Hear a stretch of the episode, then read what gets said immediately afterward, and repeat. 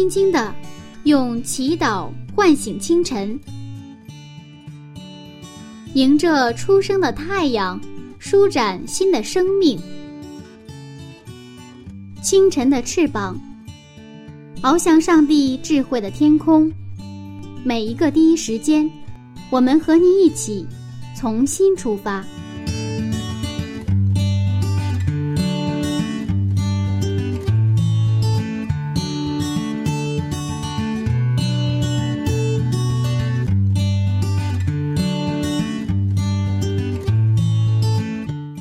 间与上帝相遇，精彩人生从上帝开始。嗨，收音机前亲爱的朋友，早上好，欢迎收听希望之声福音广播电台。接下来您将听到的是由柚子为您带来的《清晨的翅膀》早灵修栏目。在这里，您将听到。有关《创世纪》的精彩分享。新的一天开始了，您的心情还好吗？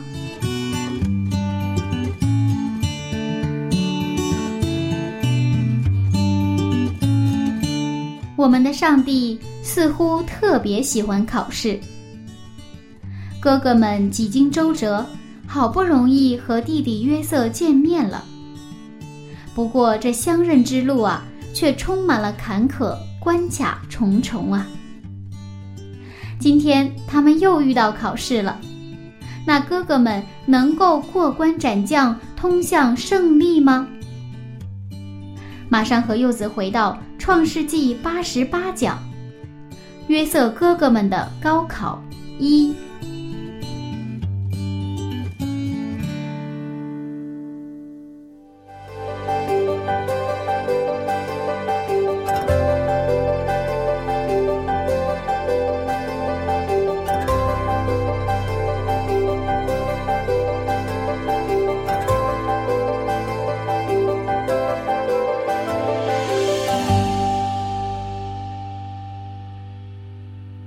老师，我发现我们的上帝真是特别喜欢考试啊！为什么总是折腾他们呢？今天他们又遇到问题了。是啊，嗯，其实我们做过学生的都有这个久经考场的经历。是呀。当兵的是久经沙场，我们是久经考场。从这个小学开始到中学、大学，一路过关斩将，一路考试。是吧？有小考、中考，什么期中考试、期末考试，还有什么会考，好多好多考试哈。嗯啊，当然这个考试对我们来说可能有压力，甚至有点紧张，甚至不喜欢。但是它伴随着我们的成长，就像考试伴随我们的成长一样。在圣经当中，那么上帝给这些信心的先祖们给的这些考试呢，也是伴随着他们的信心的成长。嗯，我们在上一讲分享当中。我们分享的故事，最后的故事就是，他们这个约瑟把他的哥哥们请到他的家里，然后摆设宴席，然后这里边有一个细节，就是给这个便雅敏给的这个食物是这多了五五倍，是吧？嗯嗯，等于说人家是吃一份人家给他五份但是就是看哥哥们还嫉不嫉妒，嗯，就像当年嫉妒他穿彩衣一样。可以说这是中考，但是这些哥哥们都通过了。嗯，他们和约瑟一起吃喝，并不去嫉妒边安敏多得五分，这个约瑟非常开心呐。所以他开始要给他们高考，给他们这个提一个级别了。嗯，上帝知道你现在能承受什么程度，所以中考通过中考之后呢，就给他们高考。嗯，那约瑟今天给哥哥们的高考题目是什么呢？约瑟给哥哥们的高考题有两个，嗯，一个是银杯的考题，哦，另外一个是只留下边雅明的考题，嗯，我们先看先看第一道考题，我们看经文《创世纪》四十四章一到二节，《创世纪》四十四章一到二节，约瑟吩咐家宰说：“把粮食装满这些人的口袋，尽着他们的驴所能驮的，又把个人的银子放在个人的口袋里。”并将我的银杯和那少年人敌粮的银子一同装在他的口袋里。加载就照约瑟所说的话行了。为什么他要把银杯放到弟弟的口袋里呢？是啊，这个粮食给他们装的满满的，他要不要要回去了？西面已经放了哈。是啊。然后请他们吃饭，好像整个的故事呢，就是好像是有一个大团圆的结局，对不对啊？那现在这些哥哥们来了，这个边米也放了，是吧？然后现在粮食也得了，他们现在满载而归。嗯。但是这个时候，我们看到约瑟又出了一个考题，他把这个杯子放到谁的口袋里？就是便雅悯的口袋里，对吧？那么这个银杯是怎样的银杯呢？它不是普通的这个我们生活用的喝水的杯子，嗯，这个杯子是专用的，而且这个杯子代代相传，就好像家里的这个这个这个宝物一样。爸爸死了，遗传给儿子，或者王赐给臣下。那么这种杯子呢，也用于占卜、算卦，比如杯子装水，然后预言未来要发生的事情，或者呢。这个装水之后呢，就把这个金块、银块或宝石啊，就是掉进这个水杯里边。那么，当这些金块、银块、宝石掉进水里的时候，这个水呈现什么样的一个波纹状？那然后根据这个波纹状来测吉祥不吉祥。嗯啊，有的时候呢，把杯子放在耳朵里去听声音，然后听出来的这个声音呢。呃，就是一种信息，把这个信息告诉人们。这个银杯呢，还可以用，还可以用在检测食物里面有没有毒，特别是这个给这个皇帝哈国王吃什么东西、喝什么这个这个饮料的时候，先用这个杯子来先测试。所以这个杯子呢，不是那种简简单单的那种生活用杯，有点像圣器，不能随便碰的，专用的。特别有价值的东西，那么现在就是约瑟家的这种很特殊的这种杯子，现在装到哪里啊？装到便雅敏的这个，一旦发现这个，就是等于出了什么不是小事，是大事儿了，是不是？嗯，那他们用这个银杯来占卜，算不算是一种迷信呢？我记得我上学的时候，呃，大家会玩那个笔仙儿，嗯嗯。是啊，当然是这是一种当时这个这个宫廷法老宫廷里吧，这个也有这个迷信呐。嗯，然后呢，这个呢，谁家里也有？约瑟家里也有。啊，约瑟家里怎么有这个呢？我想过这个问题，不是说约瑟相信这个东西，而是约瑟用这个来占卜，而是说他的妻子是什么呀？是祭司的女儿啊。所以他们家有这个东西是应该是不足为怪。那么另外一个方面，他这个不仅仅是一个占卜用的，他还用于刚才说检测这个食物里有没有毒啊，是吧？还有做一个家里的一个一个宝物放在那里哈。现在我们可能也有一些古董是吧，放在家里一样。所以说，这个这个呢也在这个约瑟的家里。嗯，从约瑟整个的人生历程来看，他并不迷信，也不会去去占卜，因为他是在。埃及里边，他是一个很独实的一个信仰的一个持有者，啊，那么现在他用一个小计出一道考题给这些哥哥们，是吧？嗯，但哥哥们觉得好像这个考试都差不多圆满过了，正要高高兴兴、喜喜乐，这个这个非常欢喜的要满载而归，因为他们心里等期待着什么啊？我们这次回去的话，看到雅各。那个高兴的那种面庞是吧？我们这么回去，可以说完好无损的，也兑现了诺言，然后回家了，粮食也带回来了，把这个西面带回来了，便雅悯也带回来了，对不对啊？嗯，应该可以说完璧归赵了，那就雅各该有多高兴啊？是不是？是啊。但是现在又一道考题，因为他们完成了中考，我想他们如果中考，也就是说把这个五份儿。多给边雅敏的这个，这在这个宴席上哈，这道考题如果说他们没有通过，他们还在嫉妒，还像二十年前他们对待这个约瑟一样去对待这个边雅敏的话，我想这一道题现在新的这个银杯的考题不会出的，对不对啊？嗯，所以可能我们人生当中可能会经历一些挑战问题，恰恰是上帝对我们的认可。为什么？你之前的这些考题都通过了，哦，你的小考通过了，中考通过了，所以给现在给你一个更难的考题。所以说上就是我们在学校也是不可能像给小学生出高考题，对不对啊？嗯高考题是你导读了这个初中考试通过了，高中考试通过了，然后才给你一个高考题，对不对啊？嗯也就是对他的一个认可，某种层面上也是给他一个新的挑战。你这个还不够，你还得成长，你还得学习，是这样的一个积极层面的一个信息，并不是通过考题来难住谁。所以，我们基督徒生活，我我自己我就回过头来，二十多年的生活也是，可以说 这么说哈，呃，我觉得一年比一年所面临的挑战越来越大。这是我真的感谢主，你给我的这种考题考试啊，我不能承受的，你不会给我。所以说，上帝啊，你给我能力，给我信心，让我能够勇敢的面对现在的问题。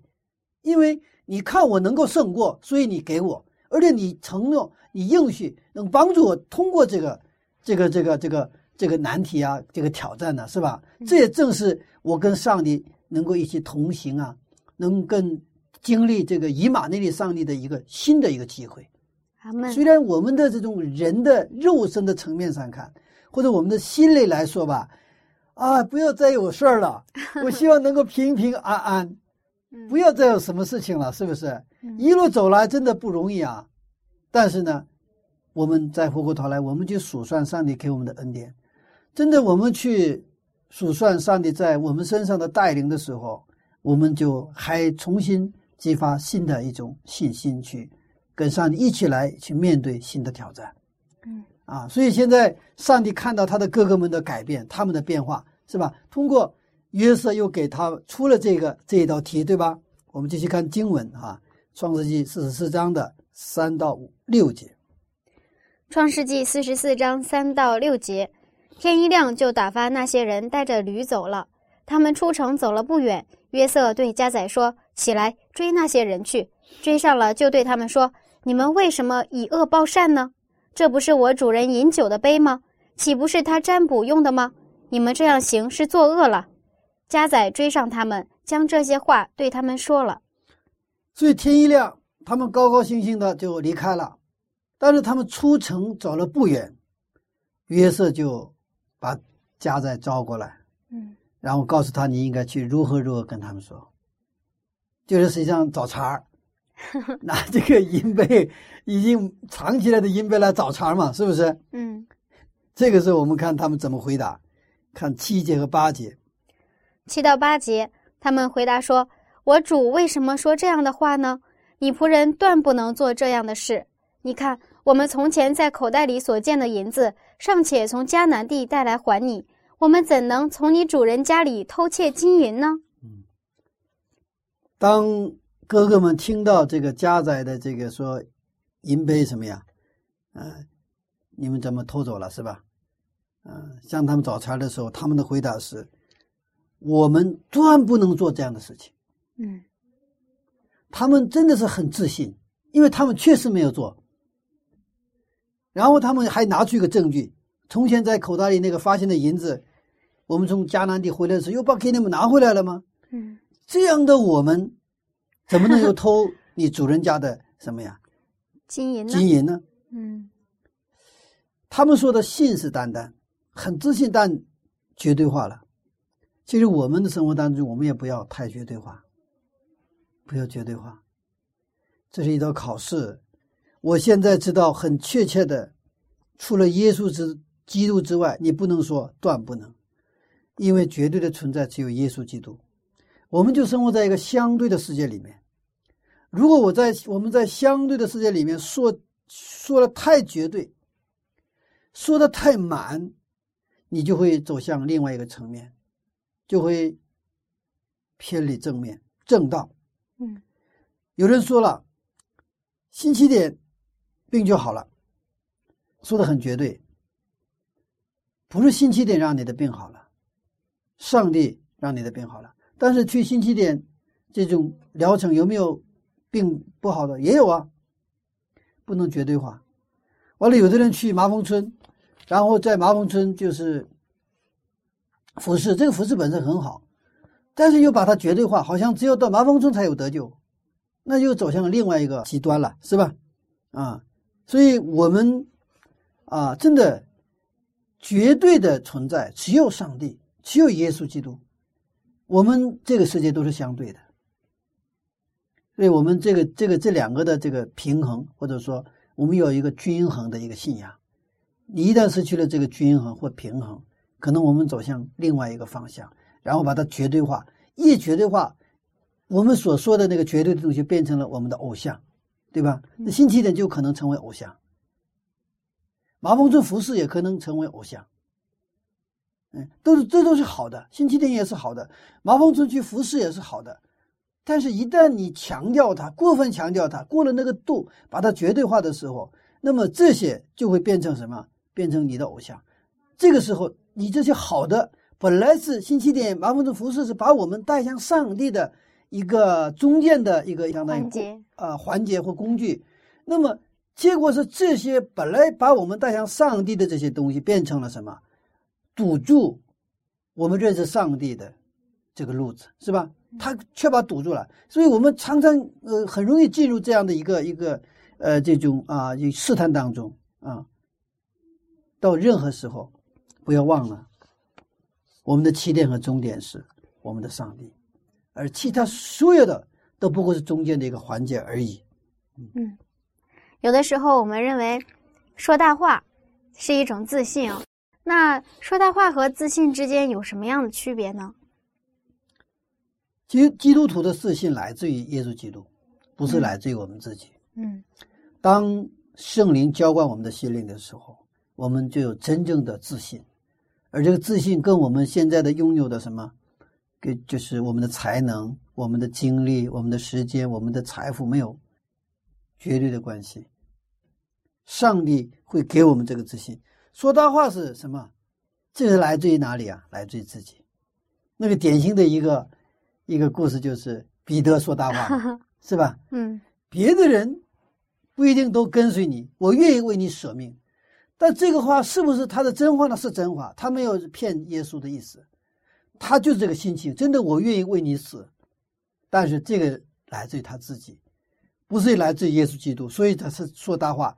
所以说大话的最后的结果呢，我们就就看到了，是吧？他三次否认耶稣基督啊，所以后来他认识到了，我们的信心不能来自于我们自己，要来自于上帝。因为我来自于我们自己的信心，容易让我们进入骄傲，也容易让我们挫败。我们比如遇到一个，比如说能力不如我们的人，我们非常容易骄傲；但是我们遇到能力比我们强的人，我们马上就那鼻子扁扁的 啊，是这样子。嗯，所以这个是根据环境啊，这是相对的实力，根据这个环境啊，各种条件，它是什么起伏不定的，你把握不了。但是。当我们抓住我们绝对的存在，真的是给我们信心、创始成终的就耶稣基督的时候，无论处在一个什么样的环境、什么样的条件当中，我们能够保持什么一个信心？那就是在耶稣基督里，我凡事都能。阿门。凡事都能。那么现在这些哥哥们，他们都知道这个事实，我们断不能去得到他这个这个偷你们家的这个金银，是吧？是吧？不过，我们还是看到。哥哥们的一些微妙的变化，我们看第九节。第九节，以仆人中无论在谁那里搜出来，就叫他死。我们也做我主的奴仆。这里面呢，我们是不是发现了哥哥们的有些改变？虽然他们很自信的承认他没有偷，但是，假如你看这个时候，他们就是有一点这个就有松动了，是吧？嗯。如果说出来叫他死，而且。不仅让他死，而且我们也做主的奴仆，这个、这个、这个很重要的一点呢。过去他们都互相不负责任，转嫁责任；现在不是回避责任，而且是要负连带责任。他们开始有一个共同体意识。他说：“不是我也做我的奴主的奴仆，而是我们也做主的奴仆。那么那个偷的人要让他死，对不对啊？那么我们也做主的这个奴仆。他有一个共同体意识。”新的一个信仰的一个共同体开始产生，嗯啊，他们要负连带的责任。嗯，其实，在教会里面，嗯，我们都互相称为是弟兄和姐妹，连不信的人他们都知道，一提到教会就是弟兄和姐妹。但是，往往我们提到的时候，却没有真正的感受到我们是弟兄姐妹。那弟兄姐妹应该是什么样的关系呢？其实我们呃血肉的这个兄弟姊妹的话，其实不是一个，不仅仅是一个互相帮助的关系。嗯，所以真正的如果是一个亲兄弟、亲兄妹，是彼此什么负责的关系。嗯，彼此负责。比如说，呃，我曾经就看到过不少那样的在饭店里打工的姐姐，她是为了让弟弟我挣学费让他上学，这就是负责的关系。甚至可能有的姐姐，她宁可我放弃我学习的机会，必须我让我的弟弟上学，这是不是帮助的关系？是负责的关系。嗯，我就把拿我就是拿起我的前程来，什么做抵押来换取我弟弟的他的成长。我甚至见过这样的，就是酒吧，那我们非常瞧不起的那些酒吧的那些卖笑的那些女子当中，也有这样的人。他也他他用那种他的笑，他的那种那种所谓青春来什么换取学费？这个学费供什么？供他们的弟弟妹妹上学，供他的生病的爸爸妈妈养病。其实我们是非常瞧不起这种女孩子的，但是她有的时候这种这种这种他们的这种品格面前呢，我们真的矮一等，而且也看到这个罪的可怕。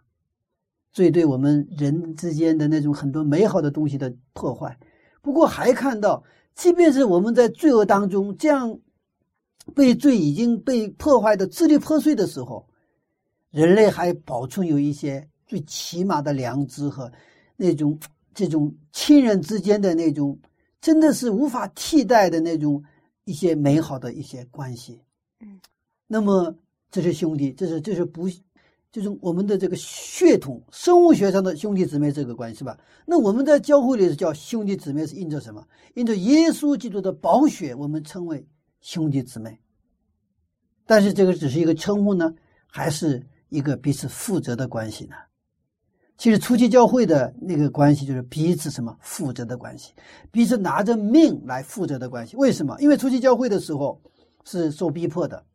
所以当时都秘密的，比如说在这个共同坟，就是我们叫公共墓地的地下呀，这个这种他就呃去这个去去去聚会嘛。一旦被发现呢，全部被他遭到屠杀。那个时候，你要带一个陌生人来到教会，意味着什么？拿着什么？你的生命？也许这个是密探呢。嗯，所以他一个人来到教会，不是一个真的是一个以命抵命的关系的话，带不来。而在这样的一个关系当中，彼此拿命来去维护这个这个团契的时候，那初期教会的那种教会的关系是一个，这是一个非常紧密的一个关系，比家人还亲的一个关系。这就是初期教会为什么奋兴的理由，他的能力在这里。他们是彼此帮助，而且是彼此负责，彼此以命抵命的关系。嗯，他们是拿着命去维护这个团契的关系，所以今天我们的教会其实分心啊，我们可能讲究很多的方法，做这个活动那个活动，当然这个没有问题啊，但是其实本质上最重要是我们真的是在因着耶稣基督的宝血，我们恢复真正的兄弟姊妹的关系。我们称呼为什么弟兄、什么姊妹的时候，我们能不能感受到一种责任？感受到了一个，这个真正的对他们的一种一份我们的一种使命在里边。如果有弟兄犯了不可饶恕的罪，那是不是也是也有你的责任呢？如果兄弟，我们教会里边有人犯了罪，其实所有的教友都有责任的。按照今天这个是吧，都有责任，都有连带责任。如果一个弟兄犯了盗窃罪，或者说奸淫罪，或者是有人偷了教会的车。那个时候我们该怎么对待他呢？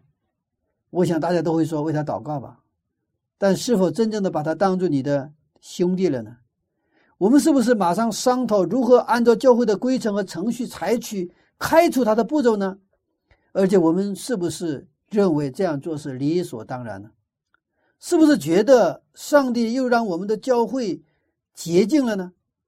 教会当然需要纪律，也需要把这些问题处理的应该是很有智慧，也需要教会的稳定。但是我想说的是，我们执行这些纪律的时候的我们的精神是如何？是不是用基督的精神去执行基督教会的规程？当一个教友犯罪了，那就不仅仅是他的罪。而且是我们的罪，我们有不可推卸的连带责任。如果你的子女犯罪了，你会仅仅按照家规把子女扫出家门就完事了呢？不，绝对不会。我想，几乎所有的父母不会说因为子女犯罪就那你以后不是我的孩子了，把你开出我们家家门，以后你不要再进门了。不会，不会。这时候最痛苦的是父母。父母是宁愿自己去进监狱，对不对啊？替儿女，那这种爱，我们的教会如果能够充满的时候，那这个教会是世界上最好的地方，是吧？阿门。最好的地，而且是最强有力的一个教会，啊！所以，我们是不是真正的兄弟姐妹？我们是不是真正的彼此负责的一个关系，在教会里边？可能我们甚至一个教会的人都互相不认识，可能教会变得像一个类似俱乐部的关系。真的，我常常祷告的时候：“上帝啊，你饶恕我的不幸和不义，我们的罪。愿上帝恢复一个真正教会的样式。”阿门。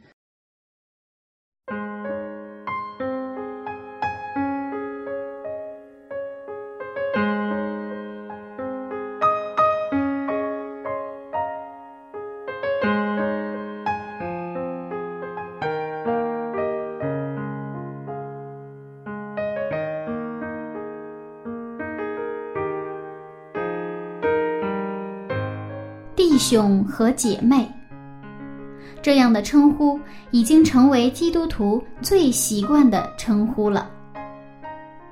柚子也是一样，叫了很多年的某某弟兄、某某姐妹，却从来都不知道这其中的含义。今天的确是给柚子补了非常重要的一课。那亲爱的听众，您知道？弟兄姐妹是彼此负责、彼此承担的关系吗？那么，在您的生活当中，是否有为某个人负起责任呢？当然了，负责是一件让人有压力的事情。但是，当看到他的成长时，自己也会感到无比的幸福，不是吗？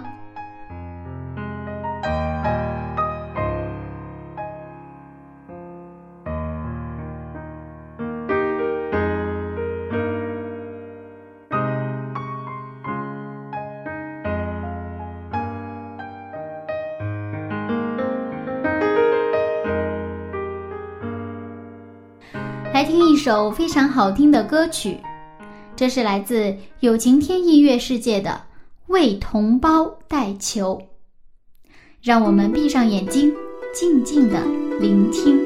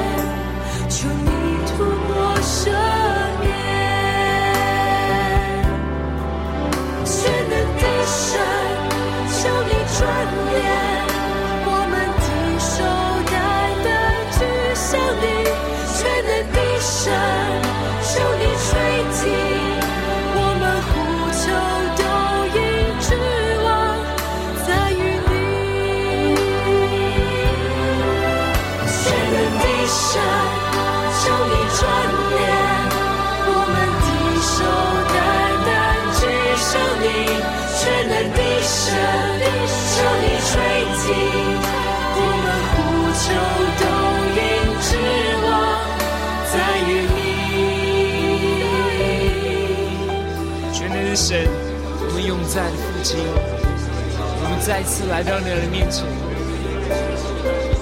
父啊，求你再次来翻转我们的心，用你的圣灵焚烧我们，让我们可以为着我们的百姓来哭泣。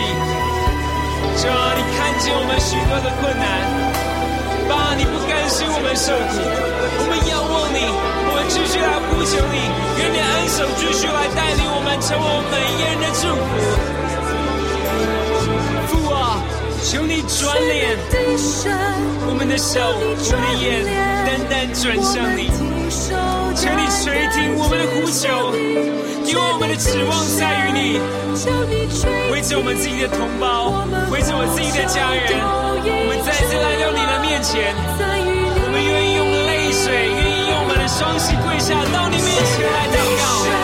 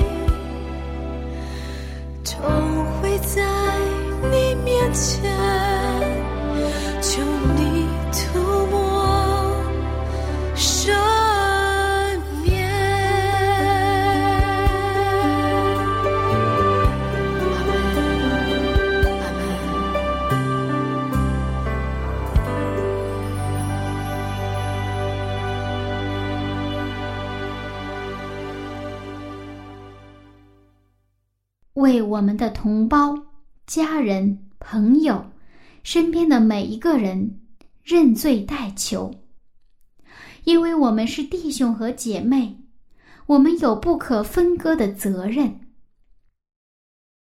很感动的一首歌曲，希望您能喜欢。亲爱的朋友，欢迎和柚子继续回到《创世纪》的分享当中。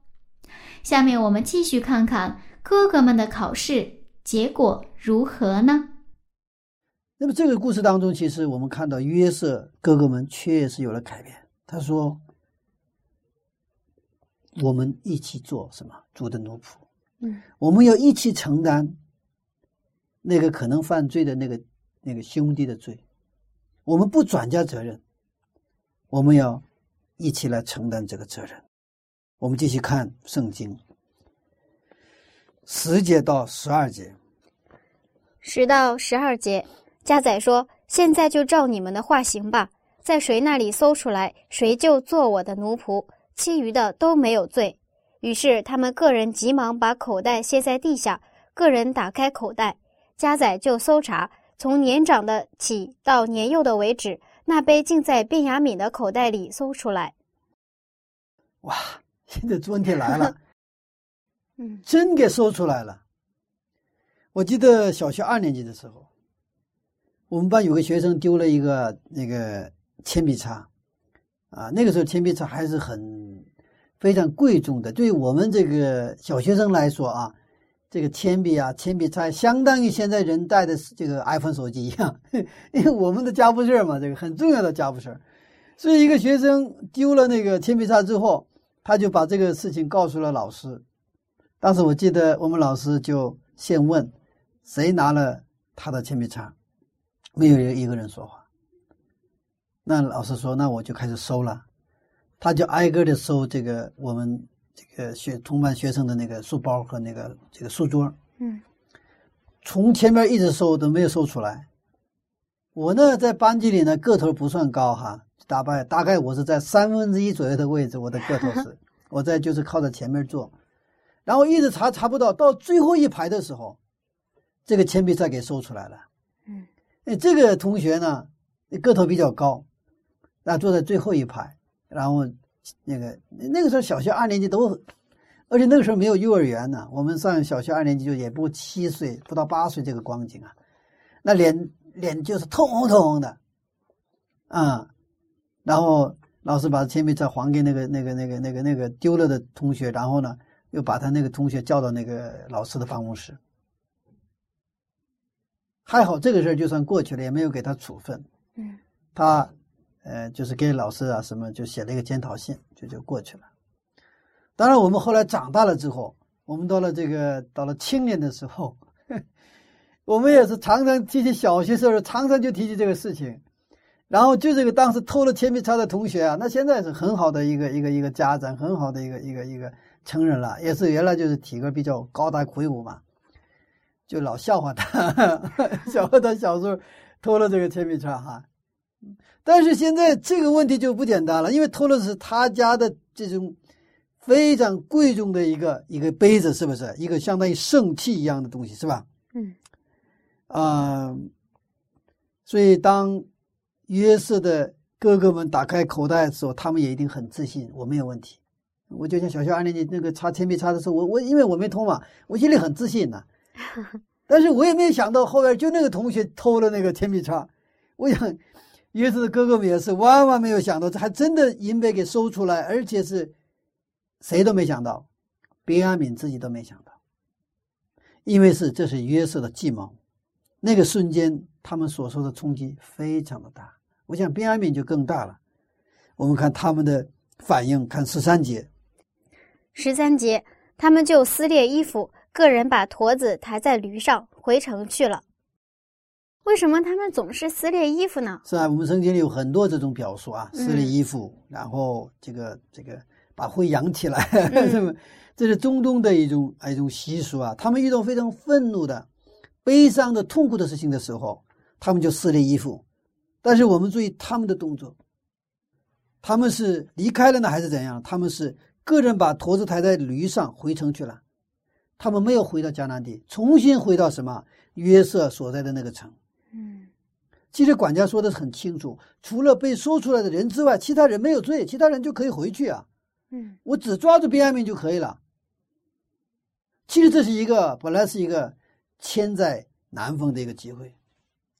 如果哥哥们还在嫉妒便雅悯的话，这是除掉便雅悯的一个真是一个好机会，对吧？嗯可以借刀杀人嘛。哈哈回去分会去分这个雅各的遗产的时候，可以每个人多一份嘛。但是他们没有回到迦南地，他们跟着便雅悯一起回到那个城里，他们也没有出现这种指责便雅悯的这种情况。按照正常的情况，马上就要责备你这个老疙瘩怎么搞的？你怎么这么不懂事儿？我们已经带着粮食回去，已经我们知足了。你贪那个玩意儿干什么？哎他可能是吧？我们粮食也有了，我们的这个西面也现在放出来了，我们应该很知足了，是吧？你做这个事情干嘛？为什么连累我们？但是哥哥们没有说这个，他们一起回去要跟便雅悯一起要做奴隶。他们回去意味着他们要跟便雅悯同同甘共苦，他们要彼此负责任，他们是分不开的兄弟关系。嗯，我们兄弟一个都不能少，所以我们要一起回去，一起做努力。虽然我们可以回到迦南地，但是我们绝不可能留下你一个便雅悯，我们自己回去。其实这道考题他们考得非常的好。我们看到，在这二十年、二十多年，上帝不仅在约瑟的身上做做工，也在哥哥们身上做工。上帝在每一个人身上做工，他们那种彼此嫉妒、扳倒、正高级的关系，变成了彼此相爱的关系。嗯，上帝在我们身上做工，是不是也会通过各种各样的考试来折腾我们呢？是的，是的，上帝其实，呃，我自己在这种啊、教会生活当中啊哈，嗯、我们对自己可能有的时候比较熟悉，但是我们对有一些人，我们真的是不能相信他还能改变。这种人，是的，我们 我们的在这个关系当中有没有这种有的？别的人也许能改变，这个人是绝对不会改变的。但是，当我们去读圣经的时候，就我们就很羞愧，是吧？我们看西面，我们看那个犹大，我们看流辩，那都是犯罪的人呐、对吧？嗯而且犯的不是一般的罪啊，啊！但是我们看到他们改变，他们嫉妒他的弟弟，对不对呀、嗯我这个点原来我很不理解，我说弟弟嫉妒哥哥还有一情可原呢啊，因为哥哥的话，弟弟的话，哎，喜欢都喜欢的不得了哈，自己弟弟的话，反正我是这个我我真的无法理解，因为我有哥哥，我有弟弟，但是我从来没有没有经历过这种情感的东西，不是表现的，我就是内在的情感当中也没有，从来没有经经历过什么嫉妒哥哥呀、弟弟呀，没有，没有，从来没有。所以我很难理解，但所以说我觉得怎么这个德行呢？哈，我说这些人太不像话了。我我当时觉得哈，但是即便是这种人，上帝也在做工。当然，这个时间是二十多年的时间了，不是一个月两个月时间。看到他们在这种兄弟之间呢，原来那种关系真的不好的关系，变成好关系，而且彼此一个相爱的关系，是吧？阿门。耶稣基督在马上要上十字架的时候，其实门徒们虽然跟了耶稣三年半，他们还是彼此争高低，是吧？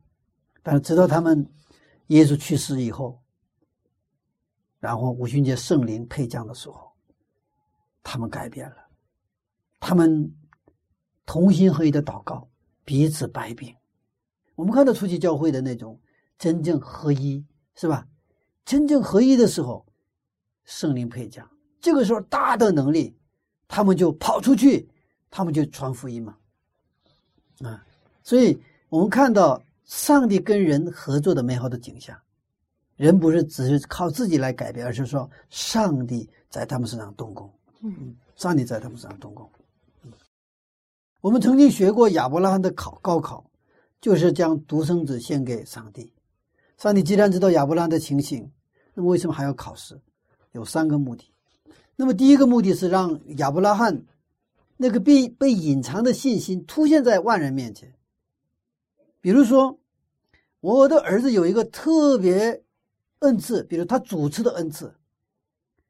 如果他有这个恩赐的话，我看到了，我知道的，我有机会肯定让他去上做主持。为什么？让他去在万人面前把他的恩赐给什么凸显出来。嗯如果我的儿子特别能够会说英语，说的很好，那有英语的机会，我肯定让他去什么，去让他讲英语，对吧？做翻译之类的。嗯我们的上帝也是一样，上帝通过高考把亚伯拉罕的信心凸显出来。第二点是让亚伯拉罕自己发现自己潜在的能力，自己的潜能，打破自己的框框。按照圣经的原理，其实每个人都有恩赐。有的人说我老了，我没有什么恩赐。我说你会笑吗？其实我们教会里面的老人，我觉得谁都可以微笑，而且老人那种慈祥的微笑，年轻人绝对学不到。年轻人可以有灿烂的一笑，是吧？嗯但是老年人在经历人生的风霜之后，那种慈祥的那种笑容，那种带着皱纹的那种笑容，那种笑容是年轻人你花钱都买不来，你练练不出来的，啊，那个就是你必须有岁月的什么雕琢，岁月的那个酝酿之后才能出来的东西。我说这个是老人，是上帝给你们的恩赐，你们把这个恩赐拿出来，当教会来新人的时候，你对他们微笑。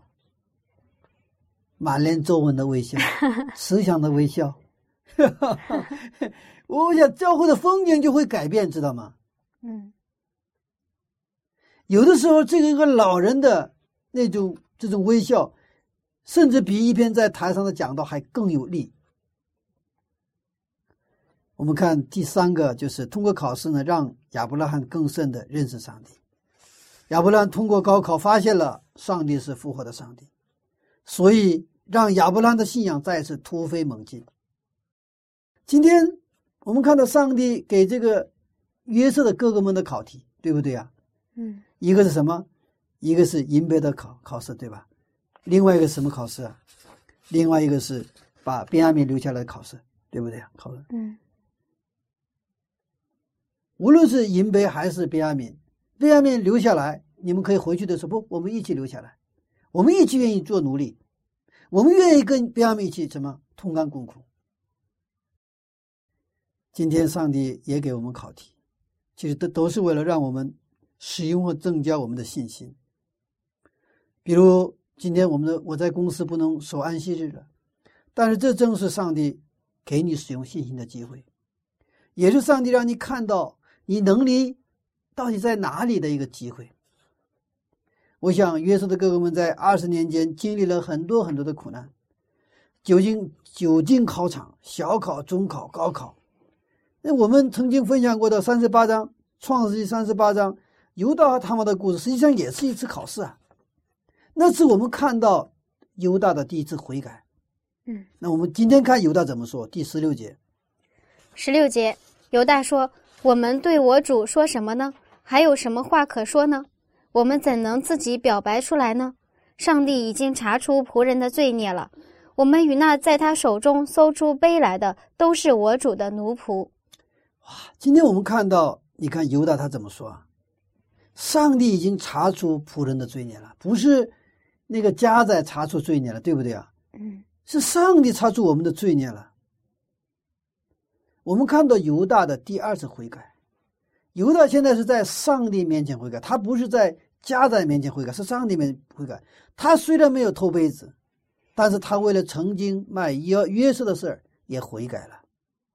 其实，在犹太人的文化当中，他有一个很独到的一个风景，就是他们的共同体意识。共同体意识，他们的共同体当中谁犯罪了，那么所有的人，他们都觉得他们负有连带责任。哦，如果共同体在共同体当中有人吃不好穿不好，那么所有的人都有责任。嗯而这种他们的共同体意识是什么时候开始形成的？就是你看，我们看到犹太人这十二支派，就这个地方就开始形成了。嗯，我们生活当中有时也会无缘无故的出现一些难题，我们要祷告问上帝，没有上帝允许的事，在我们的生命当中它不会发生。今天我们看到哥哥们没有抱怨，真的悔改了。如果约瑟在他们摆设宴席，情不自禁的跟他们说：“哥哥们，我就是约瑟，会怎么样呢？”现在这些事情发生，银杯啊，包括便雅悯的这个考题是在约瑟没有公开他的身份的情况下，他们真正的把他们的悔改展现出来了，把伤口给捅破了，他们得到了医治，约瑟也得到了医治。嗯，这也是约哥约瑟对哥哥们的爱的表现。给他们悔改的机会，所以我们今天看到银杯的考试，还是留下便雅悯的这个考题啊，他们都很顺利的通过了。我们也感谢上帝，也常给我们各种各样的考试。所以说，每次我们遇到一种挑战、问题，甚至是真的是苦难的时候，我们也能够因着上帝的话，我们能够感谢上帝。上帝啊，谢谢你，在是我们的生命当中。你给我这样成长的机会。感谢上帝，通过这样的一些苦难、这些问题、挑战，我们看到我们身上的罪孽，我们看到我们对你的需要，没有你的帮助，那么我们将什么都不是。所以，其实，在我们基督徒的最大的考试是什么呢？就是十字架的考试。耶稣基督在为我们死的那一天，在十字架上，给每个人出了一个考题：你愿意和他同钉十字架，还是逃跑呢？你是愿意选择十字架，还是选择离开我呢？我们看加拉太书二章二十节，我们看看保罗的告白。加拉太书二章二十节：我已经与基督同定十字架。现在活着的不再是我，乃是基督在我里面活着，并且我如今在肉身活着，是因信上帝的儿子而活。他是爱我，为我舍己。我已经与基督同钉十字架，谁呀？保罗。而且这个地方也应该是你我。当我们把自己钉在十字架上，十字架上的时候，活着的不再是我，乃是基督在我里面活着。我的想法、我的行动、我的一切都根据于耶稣的想法，也就是说，经上记着说，不是信心做的都是什么罪。上帝愿意我们做任何事情都是因着信，我们的活着、我们的生活也都是因着信活着。我们是因着信我们的上帝的儿子耶稣基督而活。他是那样的爱我，为我舍己。那么我们的生活呢，也是为我们的邻舍舍己。愿保罗的告白成为我们的告白。我们愿和耶稣同定在十字架上。现在活着的不再是我，乃是你在我里面活着。愿我们每次信心的考试，都能成为对我们的祝福，使。我们能够。在信心生活当中的小考、中考、高考，包括更高的考试，只等到耶稣基督再来。阿门。所以，我们可不可以理解，正是因为上帝爱我们，他特别的看重我们，是的所以才不断的给我们考试。是的，是的。好，谢谢牧师的分享。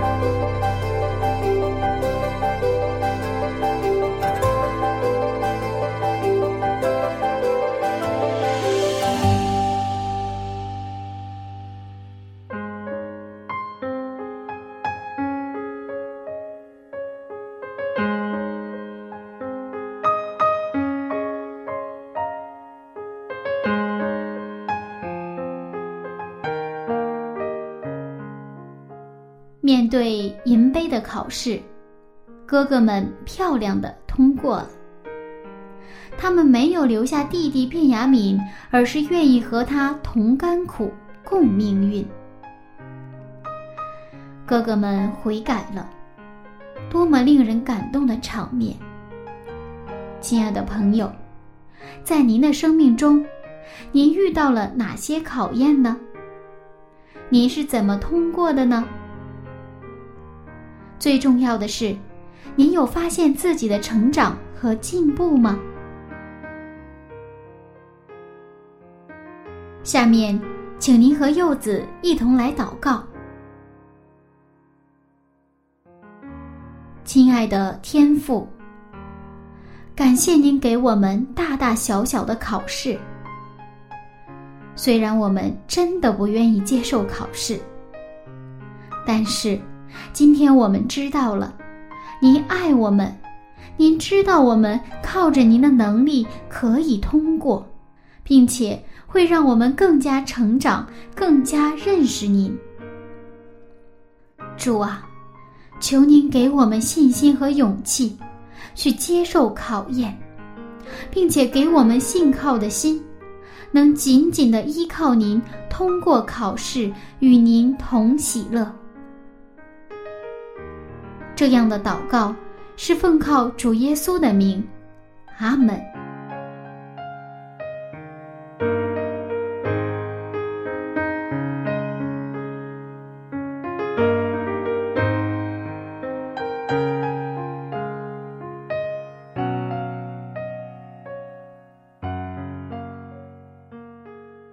好了，亲爱的听众朋友，时间过得很快，马上又要和您说再见了。那么，其实柚子很想知道，您现在正面临什么考试呢？如果您正在考试当中，那祝愿您得胜，祝您顺利的通过考试。好了，今天的节目就到这里了，下次节目我们再见，拜拜。转脸，我们的手，我们的眼，单单转向你。求你垂听我们的呼求，因为我们的指望在于你。为着我们自己的同胞，为着我自己的家人，我们再次来到你的面前。我们愿意用泪水，愿意用我们的双膝跪下到你面前来